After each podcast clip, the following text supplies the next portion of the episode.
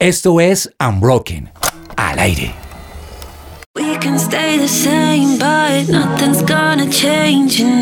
Bienvenidos y bienvenidas una vez más a este nuevo episodio de The Unbroken Project. Hoy con una mesa, muy bien, gracias por el ánimo.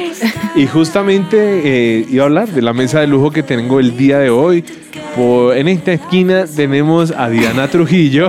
Diana, Buenas. bienvenida. Qué bueno estar aquí y en este programa con la invitada que tenemos hoy. Sí, impresionante, ¿no? Una, usted es fan número uno de esta invitada, ¿no? Sí, la verdad, sí, un poquito. Vamos a ver qué ¿No tanto se me sale mi club de fans durante todo el programa con ella. No tienes una ficha de ella en la habitación, pero sí el libro en su mesita, en tu mesita. Así de es. Sí, sí, sí. Sí, sí, sí.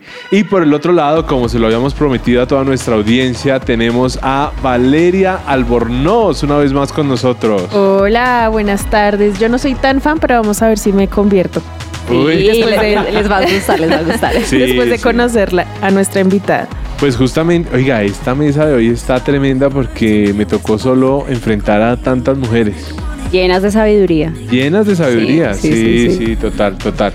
Bueno, yo, yo quería preguntarles a ustedes cómo les va con el tema de chin, chin, chin, de la productividad. ¿Qué es eso para ustedes? Gran concepto. no sé, de pronto eso está muy relacionado también como a nuestra personalidad, yo creo. Porque hay personas que, como yo, son un poquito más relajadas, se toman las cosas con más tiempo, pero cuando hay que, te- hay que ser disciplinados, hay como que toca ponerse las Meter pilas. la El- ficha. exacto. Y exacto. lo que dice Vale también parece chévere porque para algunas personas esa palabra es como, uy, no, fea. Sí, sí, sí. A mí me gusta esa palabra. Sí, sí. A veces no logro ser tan productiva como quisiera, pero para mí esa palabra siempre la relaciono con agenda, con una persona organizada, con una persona que está en constante actividad, pero sabe para dónde va y es muy organizada con sus tiempos. Pero Exacto. ¿será, ¿será que la productividad sí es eh, mucha actividad? O sea, mucho activismo, mucha, o sea, es muy cuadriculado el tema. ¿Tú lo tienes muy cuadriculado en tu vida? En mi vida, sí. Ahora tiene sus pros y sus contras, porque creo que cuando las cosas no salen como uno quiere, puede entrar en frustración. Y a veces puede convertirse en una carga el tema de manejar tantas agendas, pero creo que a veces también va mucho en personalidad. Si es una persona que ama ese tema y se lo disfruta, pero para otros es como que mamera la agenda, los tiempos, ¿no? Como salga. pero igual es un como que es un must para las personas, o sea, es una habilidad importante a desarrollar porque si no uno va como por la vida o de mucha pereza o tampoco como con la habilidad de, de, de, mm, de hacer las cosas que tiene que hacer en el momento justo para hacerlas. Sí, ahora es im- impresionante porque, bueno, hace unos días hablábamos con Miguel Balcázar, que también es parte de nuestra mesa, con respecto a los horarios realmente en los que podemos llegar a ser productivos. No todas las personas son productivas en la mañana. Por ejemplo, hay muchos, hay muchos Total. que, que muchos creativos, digámoslo re- realmente, eh, su momento más productivo llega como a las 10 de la En la noche. noche. Uy, no, sí. no, no, no, ya es hora de dormir. Sí, total. Para mí también dormirás ahora. Sí, claro. Ahora, somos muy viejos, pero mentira, menos Valeria ahí. Pero no, hay que, hay que hablar de algo y es que, como decía alguien con quien estuve hablando también, ya no sé ni con tanta gente que hablo, no, pero decía que, que la creatividad me coja trabajando. O sea, no espero a que, A que a que llegue. sea la cierta hora para empezar a producir, sino no, empiezo a producir. Para y- que vengan las mejores ideas. Exactamente, exactamente. Y eso puede ser más bien productividad, ¿no? De pronto no tan cuadriculada la vaina, Dianita. Eso es lo que quiero hoy aclarar con nuestra invitada, la verdad. O sea, vamos a producir. Como producir. llegar, llegar a un punto medio entre Dianita y Pedro, yo creo. Ah, como ok. para Como más Valeria. Exacto. exacto, exacto, No, exacto. ahora, pareciera, pareciera que, que no me gusta ser productivo, pero la verdad, Sí, sí. Este señor, mejor dicho, de noche y de día. No, sí, Facturo. sí, sí, sí. Es súper organizado. Sí, la verdad, Ah, las bueno. apariencias se engañan. pero- no, sí, es organizado. Pues teniendo dudas con respecto a esto y sabiendo que cada persona tiene un concepto muy diferente de productividad, y, y bueno, hay que hablarlo también. Los millennials odian un poquito la palabra, odian un po- Las estructuras, yo creo Sí, que es ese tema, sí, como sí. que son productivos a su manera, a su manera, yo digo, no soy, no, sí, yo también soy parte de esa de generación. esa generación, pero creo que a veces lo que puede rayar un poco son las estructuras. Sí, y no, y también que se ha vuelto un poco de moda el tema de, eh, ¿cómo se dice? Eh, digital, el nómada digital. Gracias, Germán Alvarado en el máster. Nómadas digitales. Sí. Entonces, no quiere estar amarrado a una oficina, no quiere estar amarrado a unos horarios. Quiero producir, pero yo manejo quiero- mi tiempo. en- a mi tiempo, a mi ritmo, en mi ambiente. Entonces, pensando en todo esto, nos fuimos a la calle a preguntarle a la gente, para ustedes, ¿qué es la productividad? Y esto fue lo que nos respondieron. Para mi productividad es ser asertivo con tareas específicas que tengo en un tiempo predeterminado, pero sobre todo ser asertivo. Para mí la productividad es lo opuesto a la procrastinación y es todo lo que una persona cuando ve un problema o algo se pone a hacer, se mueve, está en constante movimiento. las risas y algunas juntadas.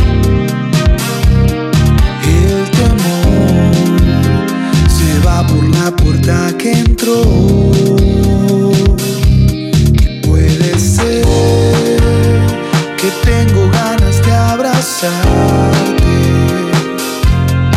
Puede ser que esta canción se acerque más al corazón que yo. Su presencia radio. Ahora sí, señoras y señores, pero señoras que me están acompañando hoy en la mesa. ¿Ah? Sí. Tremenda responsabilidad la que tengo hoy. Sí, total, total. Aquí yo vine fue a aprender, pero llegó la hora de presentar a nuestra súper invitada. Ella es Ana Ávila, es mexicana, vive en Guatemala, es editora senior en Coalición por el Evangelio, química, bióloga clínica y parte de Iglesia Reforma. Es autora de un canal en YouTube sobre libros, fe y productividad. Tips de productividad. En su libro habla de la productividad desde una perspectiva espiritual, cómo se pueden unir los dos mundos para tener una perspectiva espiritual a la hora de manejar bien el tiempo. Bueno, y yo voy a agregar que ella es mamá y tiene dos, creo que dos hijos, ¿cierto? ¿En qué momento? O sea, Dios llegó. Ana puede hacer todo eso, pero lo vamos a conocer en este episodio. Ana, bienvenida. Mucho, muchas gracias por invitarme, es un honor aquí compartir con ustedes. Ay, qué bueno, Ana. Pues bueno, si queremos empezar a, a indagar un poco de dónde nace como esa inquietud por hablar sobre productividad. O sea, ¿siempre ha sido fácil en tu vida este tema? Siempre ha sido algo que me gusta, que disfruto, que me- siempre he tenido como el gusto de hacer las cosas, de hacerlas bien, de cumplir mis objetivos y cumplir con mis proyectos. Entonces yo desde pequeña, con la ayuda de mis padres, porque mis padres también tenían mucho esta cultura de vamos a ser organizados, vamos a ser excelentes, puedes sacar buenas calificaciones y todo eso, fui creando hábitos que me llevaron a convertirme, creo yo, en una persona relativamente productiva, no que sea perfecta, no que nunca falle, no que nunca procrastine. pero, pero sí, em- empecé a desarrollar este gusto y esta habilidad por, por gestionar mi tiempo y organizarme y tratar de ser diligente, responsable y todo eso. Pero siempre fue algo muy mío. Desde hace mu- mucho tiempo yo recuerdo que escribí mi primer eh, artículo para el boletín de jóvenes de mi iglesia cuando tenía como 15 años, o sea, hace casi 15 años. Eh, entonces siempre me ha gustado escribir, pero nunca había escrito de este tema hasta relativamente poco, o sea, la productividad, como les digo, era algo muy mío. Pero después empecé a ver la productividad desde un punto de vista bíblico, de cómo Dios nos llama a ser buenos mayordomos de nuestros recursos, incluyendo el tiempo. Y dije, ok, esto ya no, no, no me lo puedo quedar como algo mío, porque me empezó a dar como un celo, digámoslo así, de que yo decía, veía mucha gente ser demasiado relajada con su tiempo. Y yo- ya saben que los latinos tenemos como esta fama de que pues llegamos cinco minutos tarde, diez minutos tarde, decimos que Sí. entregamos una cosa para un día y la vamos a entregar para tres días después. Yo creo que hay cualidades eh, buenas en, en eso de ser relajados, porque tampoco se trata de ser perfeccionistas y estar afanados todo el tiempo y estresados, ni vivir atados al tiempo, ni nada por el estilo. pero sí me empezó a dar como este celo de, oye, se supone que somos mayordomos de nuestros recursos y qué triste que, que nuestro tiempo lo usemos con tanta ligereza. Eh, con tanta apatía y, y, nosotros los que somos cristianos deberíamos atesorar este recurso que Dios nos ha dado y utilizarlo para su gloria. Entonces empecé a pensar en eso y tuve la idea de escribir este libro y lo propuse a una editorial, me dijeron que les gustó la idea y bueno, empecé a escribir. Y cuando comencé a escribir, Dios fue transformando la idea y puliéndola hasta que llegara a ser lo que es ahora, porque creo que no es un libro que salió como lo que yo pensé al principio, como este celo de no, tenemos que ponernos las pilas y aprovechar bien nuestro tiempo, sino creo que Dios lo suavizó y lo llenó de su gracia de alguna manera y me ayudó a ver que la razón por la que no estamos administrando bien nuestro tiempo es porque no entendemos el Evangelio de cómo la gracia de Dios en Jesús nos libera para poder ser productivos desde esta libertad. A veces vivimos afanados porque sí quisiéramos aprovechar bien el tiempo, pero no podemos y nos frustramos y nos amargamos y a veces esa misma amargura y frustración es la que nos lleva a decir, ay, no sabes que ya, como salgan las cosas. Pero cuando entendemos el Evangelio y entendemos que somos libres en Jesús para hacer buenas obras, entonces eso nos da todo lo que necesitamos para vivir eh, la vida verdaderamente productiva. Entonces, ese fue un poquito de los orígenes de este libro que empezó como este, no sé, lo voy a ir a regañar a todo el mundo para que se pongan a utilizar bien su tiempo, y se transformó en un, no, ¿sabes qué? Es que no estamos entendiendo bien de cómo esta historia de Jesús que murió por nuestros pecados nos libera para entonces utilizar nuestro tiempo de manera sabia. Wow, Ana, súper. Y mira que la mayoría de personas que nos escuchan son jóvenes universitarios. Y obviamente cuando entramos al mundo de la universidad queremos saber cómo ser más productivos, pero no entendemos qué es la productividad. Entonces queremos que entremos ya en materia y que nos cuentes un poquito qué es exactamente. Para Ana Ávila, ¿qué es la productividad? Sí, es una buena pregunta porque tú buscas en Google qué es la productividad y cada autor te va a dar una definición diferente del tema, ¿verdad? y, y, productividad generalmente es esta idea de hacer más en el menor tiempo posible. Es como la idea común que tenemos de la productividad. Pero a mí no me gusta definir productividad de esa manera porque nos distorsiona el camino, nos hace afanarnos, nos hace estresarnos nos hace querer sobrepasar nuestros límites y de, hecho, de eso hablo mucho en el libro, aprovecha bien el tiempo, pero yo defino la productividad como hacer lo que Dios te llama a hacer de la mejor manera que tú puedas. Aprovechar los recursos que tienes, tu tiempo, tu energía, tu atención, tus habilidades, de la mejor manera que puedes para la gloria de Dios y el bien de los demás. No se trata de tener cierto estándar, de compararnos con el vecino, de hacer tantas cosas en cierto tiempo, todos somos diferentes, todos tenemos diferente em, flexibilidad con nuestro tiempo, diferentes niveles de energía, diferentes dones, habilidades, lugares de influencia. Entonces no podemos poner un estándar, entonces decir, esto es la productividad, entonces todos tenemos que alcanzar ese estándar, sino simplemente es ver lo que Dios nos ha dado, los recursos que Él nos ha confiado a nosotros, así como en la parábola de los talentos, vemos que a un siervo le da cinco monedas, a uno le da dos y a otro le da uno, y con eso hacer lo mejor que podemos, multiplicar esos talentos, podemos decirlo de esa manera, pero no se trata de compararnos ni de tratar de hacer tantas cosas en tan poco tiempo, sino decir, ¿sabes qué Dios? Tú me has dado estos recursos, quiero utilizarlos para tu gloria, para el bien de otras personas de la mejor manera que pueda en este momento. Ana, ¿y tú crees que la productividad es para todos? Bueno, o sea, me puse a pensar con todo esto que nos dices, pero aplica para todos y te lo pregunto por qué, porque digamos que a veces uno asocia productividad con una persona que maneja agendas, que es muy organizada. O alguien que solo que está trabajando simplemente. Exacto, también. Pero por ejemplo, está el tipo de personas que no son tan organizadas, que son más, no sé, otro estilo. Otro estilo como Pedro. Eh, entonces, como... Y que se relaciona con su personalidad, con, forma, con su forma de ser, ¿verdad? Entonces, no sé, o sea, ¿tú crees que la productividad es para algunos? Definitivamente creo que es para todos. Y, te voy a decir por qué. Lo que primero pensamos cuando hablamos de productividad es justamente eso que mencionas, de que la agenda, que el calendario, que los post-it y que vamos a organizarnos y todo eso. Y eso, las herramientas pueden ser parte de la productividad. Son muy útiles para ayudarnos a extender eh, las habilidades que Dios nos ha dado y, poder, poder hacer aún más de lo que podríamos hacer sin esas herramientas. Pero las herramientas son una parte ya periférica después de la productividad. Y si ustedes ven mi libro, tengo como seis principios y el último principio es el de las herramientas. Hasta ese capítulo empiezo a hablar de las agendas y todo eso. Eh, la productividad es mucho más que las herramientas, que los sistemas que utilizas. De nuevo, la productividad se trata de utilizar los recursos que tienes de la mejor manera que puedes. Entonces, todos tenemos estos recursos. Dios a todos nos ha dado tiempo, a todos nos ha dado energía, a todos nos ha dado inteligencia, a todos nos ha dado habilidades, no las mismas, no en los mismos grados, pero todos tenemos algo que ofrecer. Y la productividad se trata simplemente de usar bien lo que Dios nos ha dado, sea poquito, sea mucho, tenemos algo que ofrecer y la productividad es simplemente aprovecharlo de la mejor manera. No todos vamos a utilizar las mismas estrategias, algunos nos gustan que las agendas digitales o físicas y tener todo así como plan con cada paso marcado, a otros les gusta ser un poquito más eh, eh, quizá reactivos o quizá este ir, ir más, más relajados y está bien, no se trata de que tienes que seguir cierto sistema específico, sino simplemente de, ver qué recursos tienes y utilizarlos bien. Ahora, por supuesto, el que es más relajado, el que es más así de que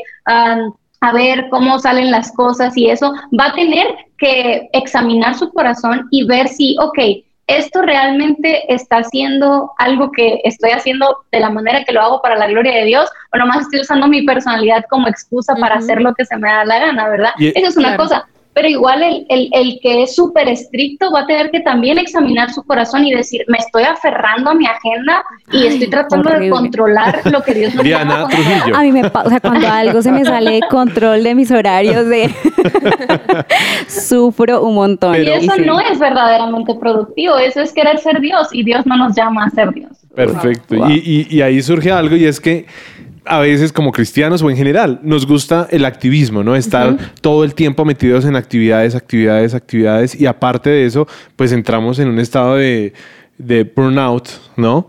Y, y cómo logramos sal primero no caer en el activismo y segundo, si ya siento que estoy quemado, ¿cómo hago para salir de ahí? Lo primero es entender el Evangelio, porque el Evangelio, el correcto entendimiento del Evangelio es lo que nos va a salvar de caer en el activismo. Entonces, hay una frase muy buena de un autor que se llama Matt Perman y él dice, la voy a parafrasear porque no me acuerdo exactamente, pero él dice algo similar a, uno puede empezar a ser productivo cuando se da cuenta de que no tiene que ser productivo. O sea, el cristiano no se esfuerza para ser alguien, alcanzar algo, ser valioso, que Dios me bendiga, ni nada por el estilo, porque toda bendición espiritual, nuestra condición como hijos de Dios, nuestra identidad, nuestro valor, todo eso ya lo tenemos en Jesús. Jesús murió en la cruz para darme todo lo que anhela mi corazón, toda mi posición delante de Dios, mi santidad, mi justicia, todo eso ya lo tengo. Lo que soy, soy por Jesús, lo que Él hizo. Entender eso me libera para no caer en el activismo, porque ya no tengo que demostrarle nada a nadie, porque yo sé que si las cosas no salen como yo esperaba, no se va a caer el mundo porque Jesús sigue en su trono. Entonces, una vez que entendamos el Evangelio, lo que Jesús hizo por nosotros, vamos a poder ser libres para hacer desde una motivación correcta, no para lograr, sino para amar a otros, no para obtener de otros, sino para servir a otros. Y ya no voy a estar siempre preocupada por hacer más y más, porque ese es el activismo, ¿verdad? O sea, que quiero alcanzar algo, quiero lograr algo, quiero que Dios me ame más, que la gente me ame más, y ese no es la motivación correcta para ser productivo. Y la persona que está en eso se da cuenta de que no tiene fin, porque cuando dices, cuando esté aquí, lo voy, a sentir satisfecho y lo voy a lograr, y llegas a ese lugar y te das cuenta, no, no es suficiente, necesito hacer más. Ahora, si hemos caído en eso, eh, la manera de salir es primero arrepintiéndonos, porque todo esto habla de un corazón pecaminoso que está buscando ser Dios o está buscando manipular a Dios con sus actividades. Y hay que arrepentirnos de eso. Y también ver los ritmos que Dios ha establecido en su palabra y en nuestros cuerpos. Dios nos hizo personas que necesitan descansar y eso para mí es fascinante. O sea, ¿por qué Dios nos hizo personas, nos hizo criaturas que literalmente necesitan estar apagados, desconectados, inconscientes un tercio de su vida para funcionar? O sea, Dios nos pudo haber hecho de cualquier otra manera. Y algunas personas piensan que no sé, que es por la caída y que el pecado y a lo mejor en el cielo no vamos a dormir. Yo no sé. La Biblia no nos da detalles, pero lo que sí sé es que Adán antes de la caída durmió. Dios no durmió para hacer a Eva. Entonces, el sueño no tiene nada de malo en sí mismo. De hecho, la Biblia habla mucho del sueño, eh, del descanso con, con, con cosas positivas, ¿verdad? E incluso en sus mandamientos, Dios estableció un día de reposo. Entonces, todo esto del descanso es importante para Dios. Él lo puso en su palabra y en nuestros cuerpos también. Es bien interesante que, que una persona pues, se puede, puede, por su voluntad, morirse de hambre, ¿verdad? O sea, puede decir, voy a dejar de comer, voy a dejar de beber y, y, se, y se muere eventualmente. Pero una persona que dice, no voy a dormir, tu cuerpo te dice, mira, no me importa lo mucho que tengas ganas de revelarte ante tu naturaleza y te vas a dormir porque te tienes que dormir. Va a llegar un punto en que tu cuerpo va a decir, ¿sabes qué? Bye bye. Entonces, eh, es, necesario respetar esos límites que Dios ha puesto en nuestros cuerpos y descansar cuando es tiempo de descansar para tener toda la energía que necesitamos para trabajar cuando es tiempo de trabajar. Esto, esto que nos cuenta Ana me hace acordar algo que me pasaba en un tiempo. Eh, resulta que a veces en el tiempo de descanso yo no podía disfrutar una película porque un domingo en la tarde porque mi cerebro estaba como tengo algo que hacer, algo mejor, eh, que tengo pendiente, entonces no disfrutaba ese descanso. Pero creo que también viene de un concepto equivocado sobre la productividad que ser productivo es hacer, hacer, hacer, hacer, pero esto es muy chévere también entender que el descanso y a veces esos tiempos de hobby, de disfrutar una película, también es ser productivo. ¿Por qué? Porque estoy honrando eh, pues el tiempo que Dios también me está dando para descansar. Pero si era algo que me pasaba, yo no disfrutaba una película eh, un domingo en la tarde todo el día descansando porque yo era, ¿qué tengo que hacer esta semana? Adelantemos, adelantemos. Y no, es una carga. Y también está ya el otro lado que son las personas más relajadas como Pedro y yo, que ya excedemos el descanso, ¿verdad? Entonces queremos que nos des, Ana, porfa, como excusas o tips comunes para ser más organizados, para ser más productivos, para esas personas que no son tan activas como Dianita? Bueno, yo les recomendaría leer el libro de Proverbios y asustarse con todo lo que dice acerca de los perezosos. ¿Nos están diciendo perezosos, será? Yo creo. Dios, Dios, es bastante severo con eso. Él nos, ya, él nos creó para trabajar. A veces no sé, tenemos esta idea de que, de que en el cielo, por ejemplo, cuando Jesús venga y nos lleve en gloria, vamos a estar tirados en una hamaca disfrutando de, no sé, eh, un cafecito o algo así por la eternidad. Pero Dios nos hizo para trabajar y a mí me sorprende eso. Solo tenemos que ir a Génesis una vez más y ver cómo Dios puso a Eva en el jardín del Edén. ¿Y qué les dijo? Acuéstense aquí en una hamaca a disfrutar el jardín. No, les dijo, eh, cultívenlo, administrenlo, gobiernenlo. Eh, nos hizo para, para crear porque Él es creador. Entonces, Dios nos dio de nuevo habilidades, energía, inteligencia para usarla para su gloria de nuevo, no todo el tiempo, hay que trabajar cuando es tiempo de trabajar y descansar cuando es tiempo de descansar, pero también el desperdiciar el tiempo, la energía, las habilidades que Dios nos ha dado para servir a otros, para glorificar su nombre, eh, está mal delante de los ojos de Dios. Entonces, yo, yo, yo, yo animaría a estas personas que quizá les cuesta un poquito más esto de vivir animados para hacer las cosas que Dios les llama a hacer, que empiecen orando. Quizás suena como muy cliché cristiano, pero, pero creo firmemente que Dios nos puede dar ojos para ver lo que no vemos. Y, y, a veces nosotros no vemos el trabajo como Él lo ve, no lo vemos como una bendición, como algo que podemos hacer para servir a nuestro prójimo. Y esto es cierto incluso si nuestro trabajo es lo más sencillo del mundo, incluso si nuestro trabajo es algo que muchos no consideran trabajo, como los estudiantes, por ejemplo. Hay personas que, o sea, hay algunos que piensan, no, pues ya ni trabajo, y no, o sea, todos trabajamos. el trabajo no me, no me estoy refiriendo a que te paguen por algo, me estoy refiriendo a cualquier actividad que hagas en la que te esfuerces para servir a los demás. Y si estás estudiando, te estás preparando para poder con alguna profesión eventualmente o en tu casa o en un voluntariado o donde sea poder servir a otras personas. Entonces yo te animaría a que ores para que Dios te dé ojos para ver las actividades que Él ha puesto como algo bueno y para su gloria y que te dé el vigor que necesitas para hacerlo.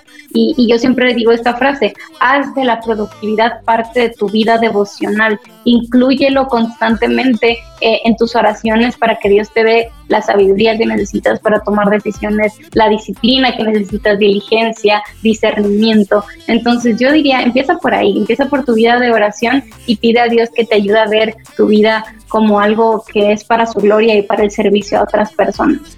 Entonces, no hay excusa para ser productivos, ¿no? Esto es The Unbroken Project.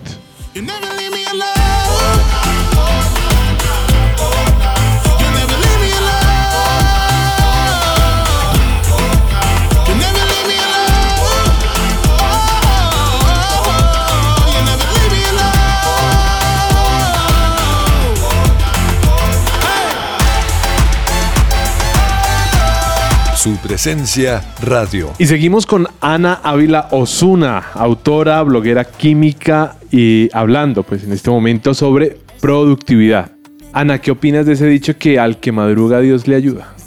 Que no es bíblico. No está en la Biblia, primero tenemos que aclarar eso. Por eso Porque dije por el dicho, razón- el dicho. Primero no es bíblico. Muchos piensan que está en la Biblia. Ciertamente la Biblia habla de, de- de levantarse temprano, de orar y de, y de la gente diligente que, que, que no está mucho tiempo en la cama y todo eso. Am, pero no creo que sea tan regla como a veces pensamos. Eh, a veces tenemos esta idea de que las personas verdaderamente productivas son las que se levantan a las 5 de la mañana y de hecho hay un, por ahí un libro que, que, que habla sobre eso. Y yo no tengo absolutamente nada en contra de levantarse temprano para tratar de ser más productivo. De hecho, yo lo prefiero. A mí me encanta levantarme temprano. Am, pero también reconozco que nuestros cuerpos son diferentes. Hay personas que son sumamente madrugadoras y que en la mañanita tienen mucha energía, como yo, y en la noche pueden ver cómo su, eh, cómo su capacidad cognitiva va, va para abajo y eso me pasa a mí probablemente en esta entrevista. Quizá me van a ver que se me, eh, que me, se me traba la lengua entre más, más minutos pasen porque ya para la noche yo no funciono, o sea, yo, yo tengo amigos que me dicen, no, yo a las 10 de la noche empieza a despertar mi creatividad y yo a las 10 de la noche ya llevo una hora dormida, estamos de acuerdo, o sea, yo no puedo. Entonces, no necesariamente te tienes que levantar temprano para ser productivo. Lo que yo sí diría, lo primero es que tienes que dormir las horas que te corresponden. Porque hay personas que dicen, no, es que yo soy sumamente creativo de noche y todas mis ideas suceden en la noche, así que me tengo que desvelar haciendo cosas hasta las 3 de la mañana, pero a las 7 de la mañana tienen que estar después despiertos para ir al colegio, a la universidad.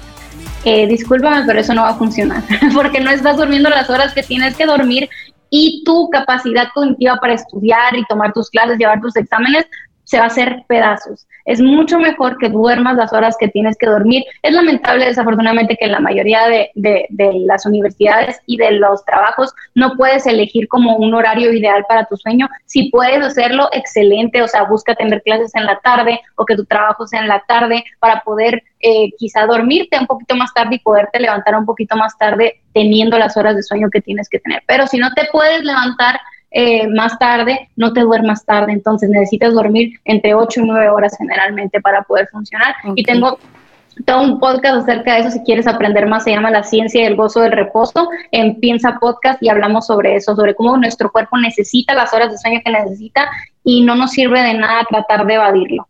Eh, y lo segundo que yo diría es que, ok, no te tienes que levantar súper temprano, pero sí levántate antes de que tengas que levantarte. Ahorita, por ejemplo, muchos están teniendo clases de Zoom y estoy segurísima de que muchos se ponen la alarma para un minuto antes de que empiece la clase y nomás abren un ojo, medio abren la computadora, se conectan al Zoom y ahí están escuchando la clase desde la cama. Eso, eso no es productivo, eso no es correcto. Y, y yo animaría a cualquier persona a tratar de empezar el día al menos 15 minutos antes de que tengas que levantarte, o sea, considerando todo lo que tienes que hacer en la mañana antes de iniciar tus actividades, eh, desayunar, tener tu devocional, bañarte, prepararte, ¿cuánto tiempo te toma eso? Y a eso añádele unos 15 minutos para que no te tengas que estar levantando a las carreras y salir nomás así a toda prisa para no llegar tarde a tus compromisos.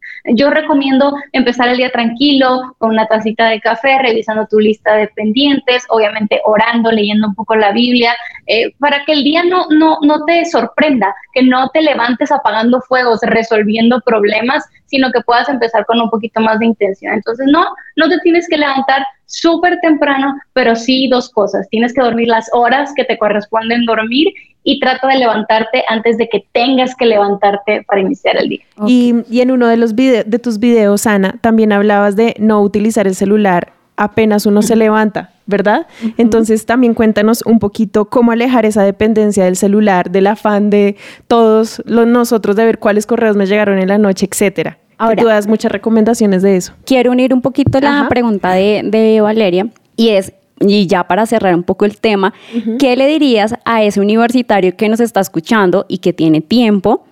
Porque debe ser productivo, porque debe ser consciente de ser organizado y valorar su tiempo. Por, ahora, digamos que la uno con, con la pregunta de Valeria, porque pues generalmente pues uno se acostumbra a levantarse, mirar redes sociales, eh, pasar mucho tiempo en el celular. Entonces, ¿qué le dirías a esos jóvenes que en este momento pues esos son sus hábitos? Eh, yo lo resumiría en, en una frase del pastor John Piper, que él tiene un libro que se llama, y lo recomiendo que lo lean, es súper cortito y vale mucho la pena, no desperdicies tu vida. No desperdicies tu vida. ¿Cuántos de nosotros no nos hemos levantado, tomado el teléfono porque ah, estamos aletargados, no dormimos lo suficiente o no queremos enfrentarnos a las cosas que nos tenemos que enfrentar en el día? Así que tomamos el teléfono y empezamos a dar scroll, Instagram, Twitter, mensajes, lo que sea, y de repente se fue una hora de nuestra vida. Y decimos, ok, ¿qué, hice en esta hora? O sea, ¿qué fue de provecho? ¿Qué, qué, me siento bien? ¿Me siento alegre? ¿Aprendí algo? ¿Crecí de alguna manera? ¿Serví a alguien? No, fue una hora literalmente a la basura. No literalmente, pues figurativamente a la basura, pero muy genuinamente se fue a la basura. Y ahora imaginemos eso, una hora es muy modesto.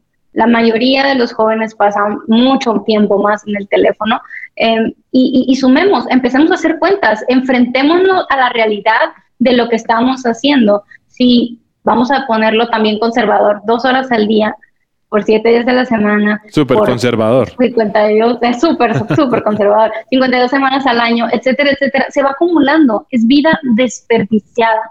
Ahora, Claro. yo entiendo que, que a veces lo que sucede, y por esa razón yo siempre recomiendo a los que están bateando con su teléfono, no solo quitar lo malo, o sea, quitar las cosas que te distraen, sino llenarte de lo bueno, porque yo entiendo que muchas personas, muchos jóvenes quizá pasan ese tiempo en sus teléfonos porque no tienen ni idea en dónde más pasar, porque están súper apáticos en la universidad, nomás cruzando sus materias, sobreviviendo la vida, porque no sabes a dónde vas, no tienes idea qué hacer con tu vida. Y miren, yo puedo decir que lo entiendo.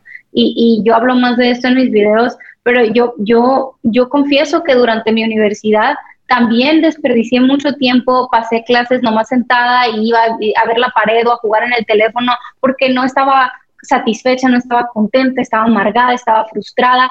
Y, y, pues el teléfono es como un escape de todo eso, ¿verdad? Así que quiero decir que, que lo comprendo, quizá este sentimiento de apatía que tratamos de, de pues manejar a través de nuestro teléfono, pero nuestra vida es valiosa. Puede ser que no tengamos muchas respuestas respecto a lo que Dios está haciendo, hacia dónde vamos, y, yo no las tenía en ese momento y aún no las tengo todas, pero ahora puedo ver con un poquito más de perspectiva y decir, ¿sabes qué, Dios? No sé qué va a pasar el día de mañana, no sé a dónde se dirige mi vida. Hay cosas que quizá no son como yo quisiera que fueran, pero mi vida es hoy. Tú me has llamado hoy a caminar en tu voluntad. Has preparado buenas obras para mí, para que ande en ellas, dice Efesios 2.10. Entonces, caminemos sobre esa verdad. Reconozcamos que Dios nos llama a glorificarlo en, en, este momento de nuestras vidas y no esperemos a terminar la universidad, a casarnos, a tener dinero, lo que sea que estemos esperando para utilizar nuestra vida para la gloria de Dios. Hoy mismo el Señor quiere usarnos. Y, y, muy probablemente no va a ser usarnos pasando cinco horas en el teléfono celular. Sí. Entonces yo animaría a, a los jóvenes a, a, ir delante de Dios y expresar todo esto, porque a veces nos sentimos mal de cómo sentirnos así, entonces lo ocultamos. Entonces estamos, o sea, pretendiendo en la iglesia, vamos con una sonrisa en el rostro, como si tuviéramos todas las respuestas, pero Dios conoce nuestros corazones y podemos ir delante de Él y expresar nuestra frustración, nuestro desánimo, cualquier cosa que estemos tratando de manejar a través de nuestros teléfonos y pedirle que nos dé sabiduría y dirección.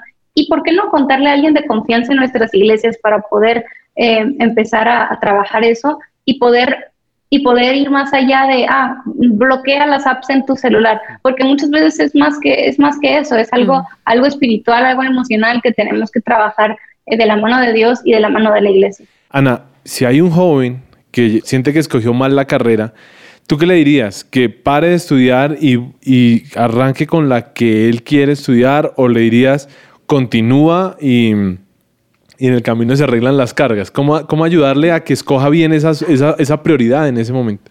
Sí, no hay una respuesta como podrán imaginar que, que, que aplique para todos los casos, porque en ocasiones la respuesta va a ser, sabes qué, quédate. Lo fue en mi caso, por ejemplo. Yo estaba frustrada a mitad de la carrera, no tenía idea cómo iba a utilizar las cosas que estaba aprendiendo en el futuro, porque no estaba muy segura de que quería trabajar en un laboratorio. Busqué otras opciones, pero eventualmente entendí que me, me gustaba lo que estaba aprendiendo, me interesaba, a pesar de que no quería aplicarlo exactamente como mis, la mayoría de mis compañeros iba a aplicarlo. Yo decía, bueno, Dios va a ayudarme a utilizar esas herramientas de la manera en que Él quiera en el futuro, así que voy a tratar de ser fiel lo mejor que pueda en donde estoy ahorita, a pesar de que no es mi lugar favorito del mundo en el que quiero estar, eh, pero, pero me interesa y quiero aprender a hacerlo bien, así que me voy a seguir. Eso hice y creo que Dios eh, ha usado lo que aprendí en mi carrera, a pesar de que no soy una científica en el laboratorio, ha utilizado mis conocimientos de ciencias en donde estoy ahora y no me arrepiento. De hecho, yo siempre digo que si volviera el tiempo atrás, estudiaría la misma carrera y le echaría ganas desde el principio. Um, Ahora, esa no es la respuesta para todo el mundo. Mi esposo, por ejemplo, él empezó una carrera en administración porque todos sus amigos se metieron en administración y estuvo un o dos semestres y dijo, eso es que esto no me interesa para nada, eh, quiero buscar otras opciones, buscó otras opciones y se graduó de ingeniero civil, nada que ver. Entonces, eh, entonces, no hay una respuesta correcta, pero podemos dar algunos principios. Uno, ora, obviamente, siempre. Empieza pidiendo a Dios por sabiduría. La buena noticia es que Dios promete dártela. Lee Santiago 1.5. Tú solo tienes que pedir con fe sabiduría y Dios te la va a dar para poder tomar esta decisión. ¿Significa que no te vas a equivocar? No, no significa eso, pero Dios te puede guiar a que tomes una mejor decisión de la que tomarías por tu cuenta, por supuesto, porque nosotros somos muy buenos para engañarnos a nosotros mismos. Lo segundo es que examines tu corazón y te hagas preguntas, o sea, porque a veces nos quedamos en, ay, no, no me gusta, o porque estamos en una, en una materia difícil, o porque no tenemos idea de dónde trabajar, o porque nos hicieron algún comentario los amigos, o porque un amigo está en otra carrera que se ve muy interesante. Examínate qué está pasando en tu corazón, porque ninguna carrera, ningún trabajo, aunque es el trabajo de tus sueños, y yo te lo digo como persona que toda su vida soñó con libros y ahora escribe libros y escribe artículos y hace videos y enseña y todo eso, a mí me encanta, pero hay muchos aspectos de mi trabajo que no disfruto. Y así es la vida debajo del sol. Estamos en un mundo caído y Dios le dijo a Adán, con el sudor de tu frente vas a labrar la tierra. Entonces siempre va a haber cosas que no nos guste, que sean difíciles de nuestros trabajos y de nuestros estudios odié mi materias de cálculo con todo mi ser. Yo siempre digo, el día más feliz de mi vida no fue cuando me casé, no fue cuando tuve mis hijos, fue cuando pasé mi última materia de cálculo. Ese fue el día más Ay, feliz de sí, mi me vida. De verdad. Lo- la- pero, pero necesitaba esa materia para poder terminar una carrera que sí me gustaba más. Entonces, examina qué está pasando, qué es lo que no te gusta, cuál es la inquietud. Am, pide consejo, yo diría eso, o sea, acércate con una persona que, te conozca, porque es, es, es muy fácil como decir consejos generales, pero cuando uno no conoce a la persona, eh, pues no, no siempre va a tener un buen consejo que darle. Entonces, ve con alguien que ame a Dios y te ame a ti, te conozca a ti y coméntale cómo te sientes. No tiene que ser un profesional ni un experto en, en la carrera que estás llevando, nada por el estilo, pero te puede iluminar y- y guiar un poquito en tus pasos. Y lo siguiente, yo diría, eh, es pregúntate, ¿qué me veo haciendo en el futuro? No, no diría más, no diría tanto am, exactamente qué, qué profesión quiero tener, porque la verdad es que las profesiones cambian súper rápido en este mundo de tecnología en los que estamos, este, y, y nosotros también crecemos, maduramos, exploramos diferentes cosas y nos damos cuenta, sabes que esto sí me gusta, esto no me gusta tanto, y vamos viendo cómo caminamos en este mundo. No somos las mismas personas que éramos hace dos, 5, 10 años. Entonces, no podemos esperar que tener la vida resuelta en, el primer año de la universidad, pero sí piensa, ok, ¿qué tipo de vida me gustaría tener, por ejemplo? Esto es algo que el autor Cal Newport llama eh, Lifestyle Centered Career Planning, o sea, eh, planea tu carrera pensando en tu estilo de vida. ¿Qué estilo de vida me gustaría tener? No tanto de dinero y económico, sino de qué tipo de, de trabajo me gustaría tener. Por ejemplo, a mí me gusta mucho estar en mi casa, me gusta ser flexible, me gusta leer, entonces la escritura probablemente es un buen trabajo para mí. Hay personas que les gusta mucho la vida así súper intensa y que innovar y que tener negocios y así, bueno, quizá algo más de, de emprendedurismo y eso le, te va a funcionar más. Entonces tú ve qué, qué tipo de persona eres y camina en esa dirección con tu carrera. No necesariamente va a ser una carrera perfecta, pero sí puedes decir, bueno, estas herramientas que tengo, por ejemplo, en mi caso, la química, ¿la puedo usar para escribir? Parecería que no, parecería que no, pero sí pude de alguna manera ir caminando en esa dirección. Entonces piensa en eso más bien, en, qué tipo de cosas son las que te gustan de tu vida, cómo te gustaría servir a las personas, en qué tipo de lugar te gustaría vivir, qué ritmo de vida te gustaría tener y piensa, esta carrera sería eh, favorable para ese estilo de vida no, y eso también te puede iluminar. Pero la verdad, lo más, con lo que cerraría y lo que me da más consuelo es que los planes de Dios son mucho mejores que los nuestros. A veces pensamos que la carrera va a determinar el resto de nuestras vidas y que ya no hay para atrás. O sea, si estás en un lugar, de ahí vas a, ahí te vas a quedar y es, es una condena perpetua para siempre. La verdad es que no. La universidad nos da un montón de herramientas que podemos usar de maneras infinitas, diversísimas. nuestra creatividad es el límite, como les digo. Yo soy una química que escribe libros, nada que ver, pero el Señor utilizó mi, carrera para llevarme a este lugar. Entonces, no te sientas como que en este momento todo va a, derrumbarse si no eliges bien. Sé fiel donde estás. si hay buena oportunidad de cambiarte y, y consideras que es lo sabio, está bien, pero al final de cuentas, Dios tiene el control de nuestras vidas. Él usa todas las cosas para el bien de los que lo aman y Él puede utilizar tu carrera de maneras que no te imaginas, así que no te estreses y sé fiel.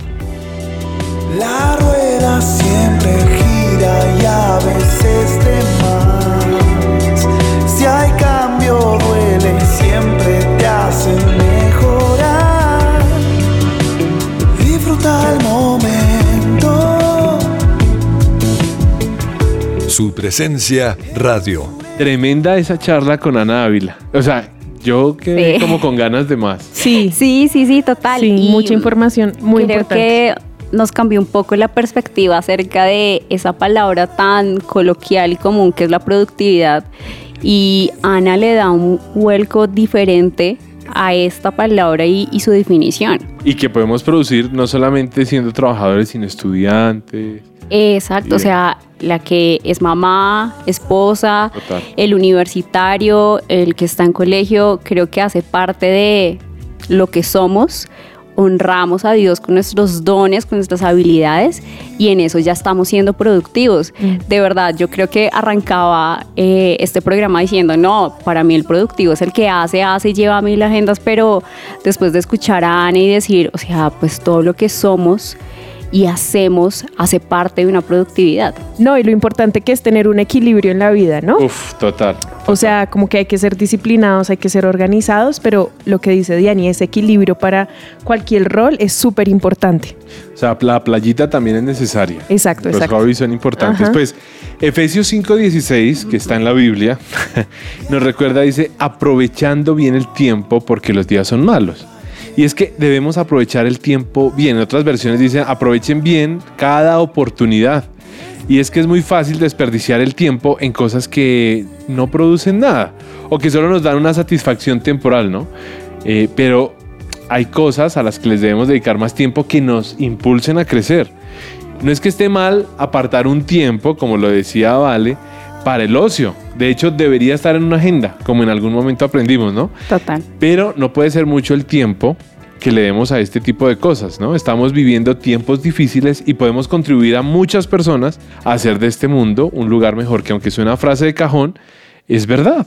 De hecho, Ana, miren, les voy a leer un poco de lo que ella escribe en su libro y dice, las personas viven una buena vida, una vida productiva, solo en la medida en que cumplen el propósito para el que fueron diseñadas.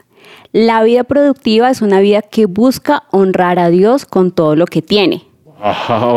Entonces sí creo que nos cambia un poco la, perspectiva y nos lleva a entender de, o sea, somos diseño y, y, necesitamos servir en todo lo que hacemos. Creo que a veces el tema de ser productivos también nos lleva a tener, acumular y eso me da un significado en la vida, me da un valor, pero también ser productivo se trata de dar, no solamente de recibir y, y, tener títulos y ser el más ocupado en la vida, sino de, ok, soy ocupado, pero dando de mi tiempo a otros, no solamente para llenarme a mí. No, y que Dios también nos equipó con un montón de dones, de habilidades, de talentos y qué estamos haciendo con eso. Porque yo puedo tener mucho, pero si no soy productiva y si no lo llevo afuera y si no lo uso y si no lo muestro, pues da la misma. No estoy haciendo nada ni honrando a Dios con lo que me dio. No, y es que tenemos, a veces se nos olvida, pero tenemos grandes oportunidades para marcar la vida de alguien, para hacer una diferencia en la vida de alguien y, no hablando de la humanidad, pues, de, de, de, Ucrania, pues, o, o, del mundo entero, sino a veces la humanidad de nuestra familia. A veces nuestra mamá, nuestro papá, nuestra abuela necesita una mano extra. Y si, usamos bien el tiempo y podemos aportarle algo a nuestra familia más allá de jugar play. sí, o sea, como Ana lo decía, el hecho de dedicarle tiempo a los demás. A veces creemos que no somos productivos porque no tenemos nada que ofrecer y podemos ofrecer tiempo. Tiempo cuando de pronto no hay nadie quien escuche a, nuestro papá, a nuestra mamá, a nuestros amigos eso es tiempo y, y, es algo, es un recurso que podemos ofrecer. O el tiempo que podríamos perder eh, haciendo cosas fuera de la universidad y podríamos estar aprovechando para estudiar y prepararnos mejor, aprovechar bien la universidad, porque es algo que desafortunadamente muchos desperdiciamos y es ese tiempo de universidad. Decidimos pasarla rico, muy rico, antes de, de, estudiar como Dios La voz de la experiencia. pero, pero, sí, de verdad, yo a veces pienso, ay, hubiera aprovechado mejor a este profesor, hubiera aprovechado mejor este tiempo en la universidad, no, no estaría acorchado en este momento. Entonces, eso, es, eso es parte de la productividad y aprovechar bien el tiempo. Y gracias a todos los que nos estuvieron escuchando productivamente, de pronto tejiendo mientras nos escuchaban o bordando mientras nos escuchaban. Pero hay algo más, les tenemos una sorpresa y es que dentro de ocho días tenemos la parte 2 de este episodio. No, lo máximo. Pero no vamos a hablar acerca de productividad, sino que vamos a hablar sobre Tin, tin, tin, tin. Después les contamos para que nos sintonicen. ¿Dónde nos pueden escuchar? Nos pueden encontrar por supresenciaradio.com, Spotify, Amazon Music. Y Apple Music también. Claro que sí. Por todo lado, por favor. ¿Y, ¿Y cómo nos llamamos en estas redes? Y nos llamamos en estas redes The Unbroken Project. Síganos escuchando. Chao.